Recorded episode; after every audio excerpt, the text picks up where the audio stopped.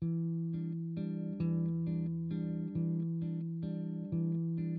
好，欢迎收听故事 FM，我是艾哲，一个收集故事的人。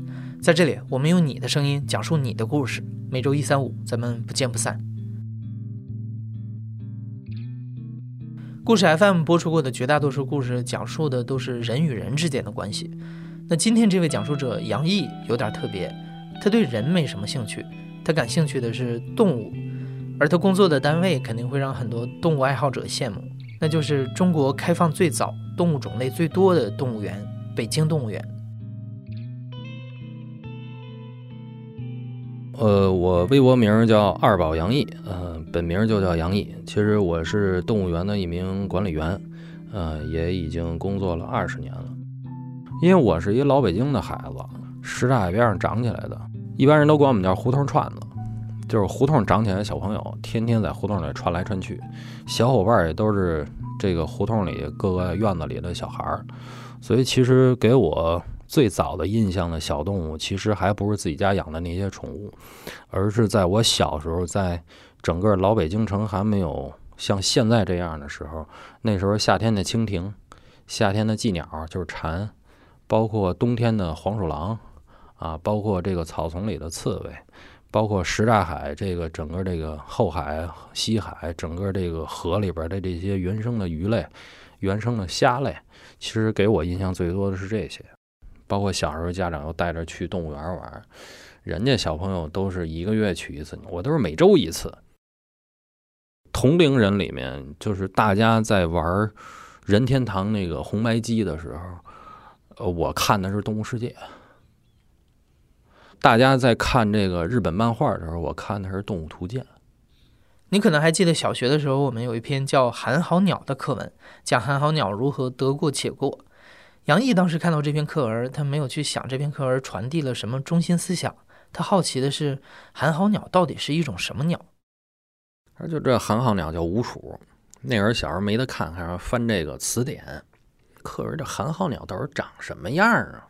一查，哦。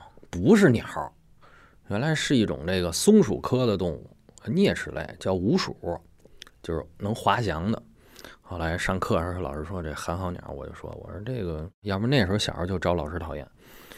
老师，这个寒号鸟不是鸟，寒号鸟是一种像松鼠一样的叫鼯鼠的动物。老师说，咱这个又不是自然课，咱这语文课，那学习不好嘛，觉得文化课特别没劲。然后就开始撒谎逃学，那时候也没有呼机，也没有手机，家里也没有电话，老师经常会给家长的单位去打电话，说你们家孩子今天又逃学了啊。老师可能会比较担心，哦，家里边从来不担心，一到动物园肯定一抓一准儿。包括到初中的时候，我说句实话，学习不好，所以在我初中三年级的时候，一直在考虑以后干什么。然后后来呢，有这么一学校。叫园林学校，园林学校有这么一专业，但是这专业不是年年招生，它是给动物园带培的，叫野生动物饲养管理。后来就报了这么一个了。当时家里人就说说你报也就报了，就没想到这学校能收我。因为现在很多人也都有这种想法，说你年纪轻轻的，你应该去想法怎么挣钱，怎么去上一更好的学校，而不是说刚步入社会就去给大牲口、大动物去搓屎、倒尿。包括现在很多人还看不起动物园的管理员呢，就觉得那个伺候人都没事儿，你伺候一动物，这跟农村养猪、养鸡、养大牲口没什么区别。但是最后这学校就给我收了，学校干一年，然后两年在单位实习。虽然是刚参加工作，刚开始实习，但是觉得这跟游客就不一样了。最大的想法、最大的欣慰的就是，我终于可以不花钱逛动物园了。第一天实习的场景就是，就像幼儿园，不能说幼儿园吧，就像我们是一堆大白菜，然后就等着雇主和买主来挑我们这些大白菜。真的，真是那样，就是来了一帮老人，然后开始挑。哎，这小伙子不错，跟我走吧。一般的，你像动物园，基本上都是力气活。你像我长得这么孱弱，是吧？一般人都喜欢那种五大三粗的。因为五大三粗，你能抡得动铁锹，抡得动扫把，能倒了垃圾，抬得了草，我这个瘦的跟豆芽菜似的，手无缚鸡之力，谁谁愿意要，谁也不愿意要。哎，最后给搓了一地儿，养猴去了。给你弄俩猴，你天天你就养吧。这个老的师傅就说：“你不要看他，不要跟他对视，你对视就是一个挑衅。那你慢慢来接触他，你要给动物留出空间来，你不要给它逼到一个死角，因为它自己是害怕的。因为很多时候动物攻击人类，其实都是它自己万不得已了。你知道孙悟空上这个天宫的时候，逗逗这个，弄弄那个，我就是天宫那些神，那那猴他就是大圣。虽然他在笼子里，各种的折腾你。”一会儿扑你一下，一会儿给你一巴掌，反正就觉得挺开心的。先开始他袭击我，欺负我，到最后慢慢我们是一个平等的，到最后发现我能接触他们，甚至还能摸摸他们，然后有时候给他梳理一下毛啊，摘个毛啊什么，他能躺到那儿。动物不会说像人似的那种从背地里边给你使绊，给你挖坑，它什么都是特别直接。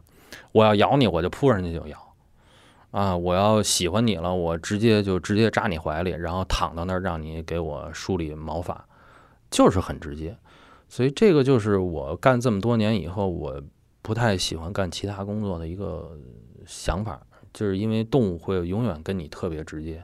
后来我就发现了，我觉得这个养动物啊，其实是什么？你不要说你是一个管理员，你在动物面前你就要高高在上。你也不能说比动物低，你让它天天欺负你，我就觉得其实就是一个平等的关系。就你这样的话，你摆正一个平等的关系的一个心态，这样的话，动物才能给你展现最好的一面，展现一个最自然的行为。零六年，当时有一对川金丝猴，然后有一回呢，这母的生了一个小崽儿，后来流产了。第二年，母的又怀孕了，后来这母的生了一个小崽儿，特别好。然后，但是有一个问题，就是这小崽儿生完了以后，它脐带特别长，就是母的把这脐带扯断了以后，但是脐带在小小崽这肚子上留的特别长，因为它抱着小崽老在这个树杈和栖架上来回活动，就怕这脐带刮到哪儿以后，给这个小崽这肚子整个这个撕坏了。然后后来兽医就说说，看能不能把这脐带给它绞了。然后呢，因为一直在接触它们嘛，我也体会不到说到底我。对于这些金丝猴来说，我在他们心目中是一个什么地位？然后后来我就说：“我说我试试看看，我自己进去能不能把这个脐带给它绞了，做结扎处理，消毒好了以后，我自己拿点吃的就进去了，叫这母猴子，正好它抱着这小崽呢，摸着它就给它吃的，它在那吃，我直接就你就跟它聊天。其实我也不知道它听得懂听不懂，就其实是自己一个心理安慰。”就觉得我跟他说，我说我一会儿给你孩子做一处理，你别碰我，我也不碰你，你踏实吃，我也不伤害你们家孩子。当时他做了一个动作，我站到笼舍里边，我自己眼泪就下来了。就是我刚刚跟他说完的时候，他把他孩子这个手直接放到了我手上。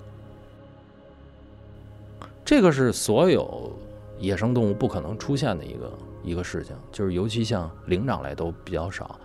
因为母性都非常强，野生动物它可以为自己孩子做任何事情，就甚至说去打斗，甚至说自己被打死，他也要保护自己孩子。哪怕说生一死胎，他都拎着这尸体，你根本拿不出来。对于我来说，我觉得这就是那俩字儿，就叫信任。所以当时这个事儿特别感动我，最后这个脐带处理特别顺利就完成了。后来就是挺不幸的，就是我就从那个组就调走了。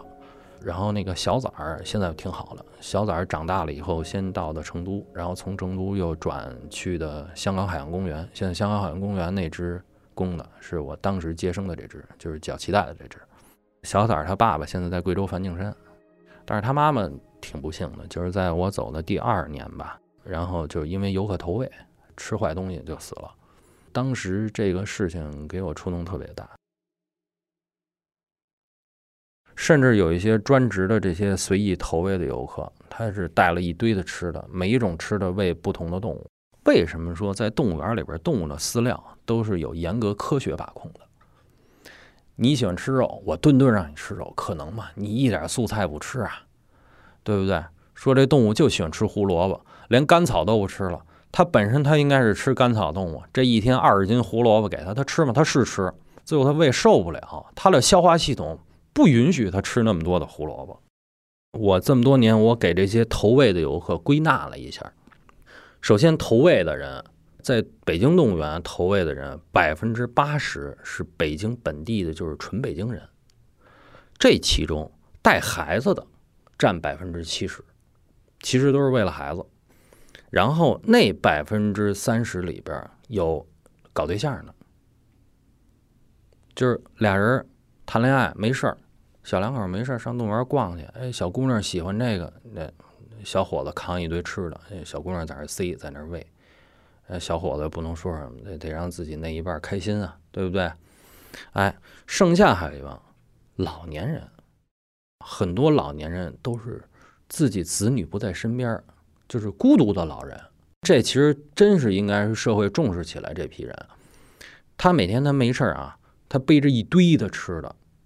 你像这个在水禽那边有一些有一些老头儿，就是拿火腿肠的。甚至拿这个生肉的，拿点心的，他能摆的好多地方，喂乌鸦呀，喂天鹅，喂海鸥啊。而他还给你讲，这个就跟我好，我一叫他就下来。你其实你跟他讲道理，你说大爷啊，这个东西不适合他，然后他不理你，甚至说你跟他说多了，他会骂街，他会骂人，就是你们喂的都不如我喂的好。你看这动物，我一叫他都过来。其实你仔细一看，这帮人啊，就是每天甚至说跟动物聊天儿，就是他可能在家庭环境来说，他有一些这个孤独感，他上动物园来找平衡来了。其实每年这么说吧，在旺季的时候，在这个寒暑假，包括这个整个夏天的时候，动物这个肠胃病发病率是非常高的。你像现在都封玻璃了，对吧？封玻璃干嘛呀？这游客又想一招，往那通风口里边塞挂面。中国人啊，把这点智商啊，全都用在这儿了。因为挂面它是硬的，它是细的，它是长的，它能从任何缝隙里边塞进去。他不考虑这挂面生挂面，这动物吃了以后会有什么反应？首先，我能过了瘾，我能喂着它。照顾动物这个工作还是有些危险的，狮子、老虎这种猛兽就不必说了。杨毅有一次啊，被大象打伤了，我在给它喂吃的呀。当放完了以后，大象。第一件回身的第一件事就是用鼻子直接抽到了我的肩膀上，然后直接给我打飞了，啊，这时候就造成了锁骨骨裂。它是一头六岁左右的小公象，它的体重已经半吨左右了。他打你一个一百来斤的人，那还不跟玩似的，直接你就一鼻子你就飞出去了。当然，因为隔着栏杆还比较庆幸。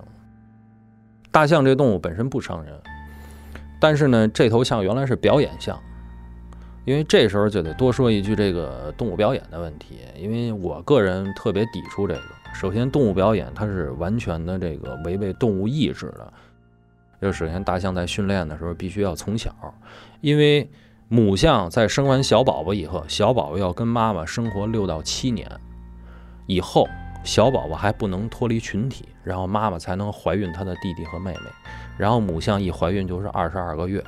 在这个过程中是非常漫长的一个过程中，然后小象必须要经过自己族群的所有的这些生活和帮助。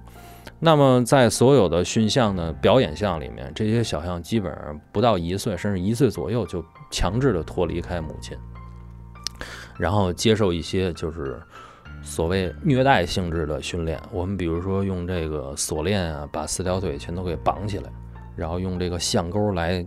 打他，先给他打服，然后甚至说是拿这个倒链给他倒起来，让他做一些倒立训练。因为大象的智商太高了，大象智商相当于这个九十岁的小朋友，九岁到十岁的小朋友。因为小孩在九岁、十岁的时候，应该已经是四年级、五年级了，甚至，所以他自己有自己的人生观和价值观了。所以大象在这种情况下，他。如果说你这么疯狂的虐待它，大象会有一种这个就是神经质的这么一个对它的意识上是一个摧残，所以说为什么大象记仇啊？就在这种情况下，当然很多的时候我们很多动物园所饲养展出的象很多都是原来都是表演象，打小就受过很多的刺激和虐待，所以它不信任人。嗯，这种情况下你回头细想是他的错吗？其实不是他的错。很多的时候，很多的大象在动物园里面有了伤人的经历以后，它会以后就会出现更多的伤人的经历事情。那么这头大象后来还曾经伤害过其他的饲养员。这种情况下，我们如何做一个正常给动物做一个正常的心理疏导？那么就是让它展示一些自然行为，多给它呃创造一些展示自然行为的条件。我们比如说做一些这个丰容的设施，给它在室外堆一些大土堆、沙子堆，让它自己去玩儿；给它挖一个大泥坑，让它可以做泥浴；然后给它修建游泳池，让它可以泡泡澡。然后给他一些木桩子呀，这些可以蹭痒痒、可以跟他有互动的一些玩具，甚至说是可以隔着运动场，隔着一道栅栏，可以旁边有一些其他的大象的群体。人的个体可以跟他有一些交流和互动，这样的话呢，把他的身心完全给他转变过来。那么加上饲养员辛辛苦苦每天在照顾他，也没有鞭打他，然后有一些正强化的正能量的一些正正正经的医疗的行为训练，这样的话呢，他能够呃慢慢的，虽然他对人还是有抵触的心理，但是这样的话呢，永远让他感觉所有现在他身边的人是不会伤害他的。当然，这头象现在非常好，这头象现在在太原动物园，他的这个训练师。动物行为训练师跟我关系也不错，经常会说一说他的事情。说到那那边说说他是现在太原动物园最聪明的一头象，因为现在没有虐待了。像动物园这种单位，不是说我进去我想养熊猫，就给你分熊猫，那不行。那来十个人，九个养熊猫的，那熊猫馆那就搁不下，别地儿都没人去了，对不对？其实没有你自己选择的余地，然后给你分哪是哪。然后有些同事呢，他一辈子就养了一种动物；有一些人呢，三两头换。这个其实有几个原因。首先，第一个呢，就是这个岗位他能够比较踏踏实实的干下去，而且干出点成绩来了，一般领导也不会轻易换的。你像有一些场馆是不轻易换饲养员的，比如说猩猩馆、呃大象馆、犀牛、河马，包括熊猫，因为这些动物它都认人。你包括一些大型灵长，包括金丝猴这些，所以换一个饲养员，这些动物又得重新熟悉，会出很多的事情。所以这些场馆一般不轻易换饲养员。那么像一些其他的，我们比如说这个两爬呀，包括其他鸟类啊这些，那可能流动性比较大一些。那么后来还呃养过熊猫，养过长颈鹿，养过猩猩，然后包括养金丝猴。后来的小型哺乳动物区那就养的多了，包括狞猫啊、猞猁啊、云豹啊。零九年的时候呢，狞猫呢是当时国内还比较少，因为是一种非洲的中型猫科动物，脸比较圆，然后毛比较短，尾巴是属于比较短的，有点像那个断过尾的猫，然后体型呢比金毛稍小一点儿，然后短毛的，耳朵上有非常长的两道簇毛。现在很多的狞猫。被当做宠物来饲养，其实，在咱们国内来说，其实是违法的，因为在这个中国的这个野生动物保护法上，这个狞猫不在于这个宠物的范围之内。那猫科动物呢？这个动物来的时候呢，因为它是从国外来的嘛，然后来的时候来了一批一批，但是最后这个饲养难关一直没过，因为谁也没养过，你的大环境如何给它设置？那么呢，还有一个问题呢，就是主要是繁殖的问题。因为你成活好办，那么繁殖是一关。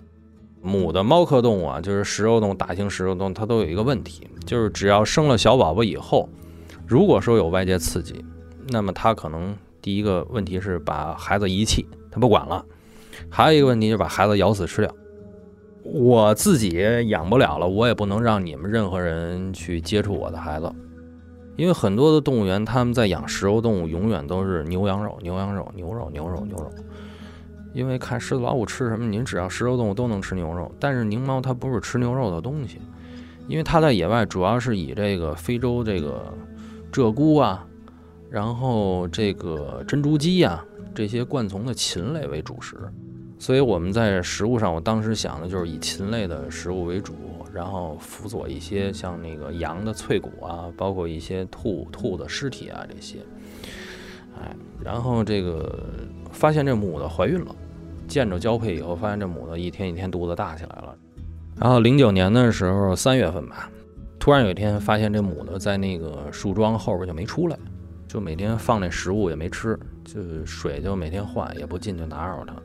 但是听见滋滋滋叫。然后第二天这母的叼了一个小猫出来，就叼着那小猫脖子在屋子里溜达，就看发现就生了。生了以后，这个时候你就不要再直接进去了。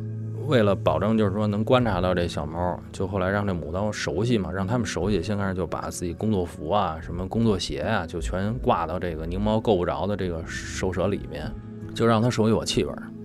而且那个时候每天几乎工作服我就不再换新的了。这个一个多月基本上就这一身，脏了也不换。当时那只小宝宝成活了以后，也是国内动物园里边养狞猫首首次。因为原来有动物园养过，但是都没有繁殖过，那只是首次。杨毅不光管动物的生，也要管它们的死。在北京动物园工作了二十年，有不少动物都是杨毅给送的终。第一个饲养的动物死了的猴子，老了，寿终正寝。你包括北京动物园最后一只云豹老死的，我给送的终。这个最后一只老的扫尾豪猪死的，我给送的终。你看我一说这些，全都是中国本土动物。这我一说，很多动物园啊，动物爱好者都都眼睛都亮，你知道吗？荒漠猫最后一只死的，我给送的终。你说，你说这个这些动物，你到现在你想找你都找不到，特别特别稀少。其实到那种情况，你就知道，因为他们已经很老了，牙齿都甚至都没了。然后都是这个心肺功能、脏器衰竭死的，其实那时候就觉得，哎呀，挺可惜的，特别可惜，是不是我没照顾好啊？但是你转念一想，他寿命就十二年，在你手里边，他又多活了六年，他十八岁才死的，相当于人都快二百岁了。你觉得你挺对得起他的？杨毅介绍说，国际上的动物园之间一般会有比较密切的合作，动物园之间会协调调配动物，一来可以在交配的时候保证不是近亲繁殖。二来也可以避免再去从野外去捕捉，为这些动物的保育和将来放归自然提供条件。那相比之下，中国的动物园还比较各自为政。中国的动物园现在都是各种弊端，然后呢，基本上都是说闭门造车，我各玩我的，几乎是很少有互相的调配。因为什么？因为现在中国的动物园啊，动物这个种数和种群数量是慢慢逐年减少的，因为大家。更热衷于这些我们叫做大路货，比比谁家长鹿多，比比谁家狮子多，比比谁家老虎多，比比谁家大象多。其实真正要关注的是这些本土动物。但是为什么没人关注本土动物？或者说近两年才刚刚开始关注本土动物？因为本土动物太不起眼了，公众不认识，公众不喜欢。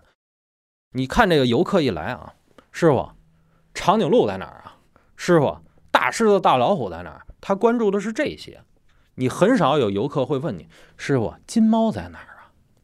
师傅，荒漠猫在哪儿啊？师傅，藏原羚在哪儿啊？公众根本就不知道还有这种动物。其实我刚才说这些小型动物，我们看着都不起眼，但都是中国，甚至说有一些动物只有中国才有。我们真正叫做珍惜动物，所以大家的趋势都是什么动物大就觉得什么动物好，其实是这样吗？其实不是，你又占资源。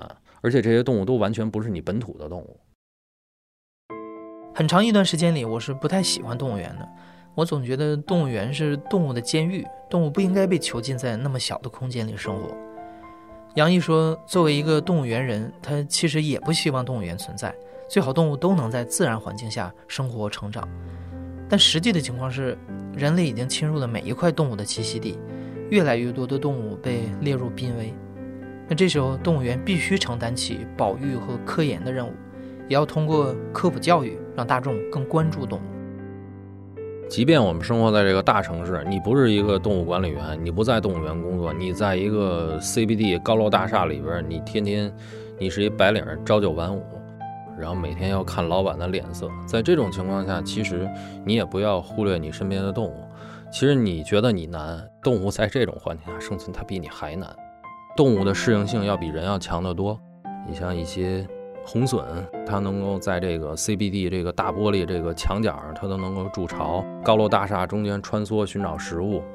那么一个黄鼠狼有可能在一个地下车库里就能够生自己的宝宝，甚至刺猬在一个全是高楼大厦中间一个街心花园里边就能够寻找到食物。但是我觉得。人除了他的智慧在进化了以外，他其实的生存能力远远不及动物。然后在我们生活中呢，我们也需要记住一点，就是有可能我们是外来者，他们是这儿本土的居民，我们在自己力所能及的范围之内，我们尽量不要打扰他们。你现在正在收听的是《亲历者自述》的声音节目《故事 FM》，我是主播艾哲。本期节目由我制作，声音设计孙泽宇。另外，也要感谢王轩把杨毅介绍给我认识。如果你是故事 FM 的忠实粉丝，每次听完故事随手转发一下，就是对我们最大的支持。感谢你的收听，咱们下期再见。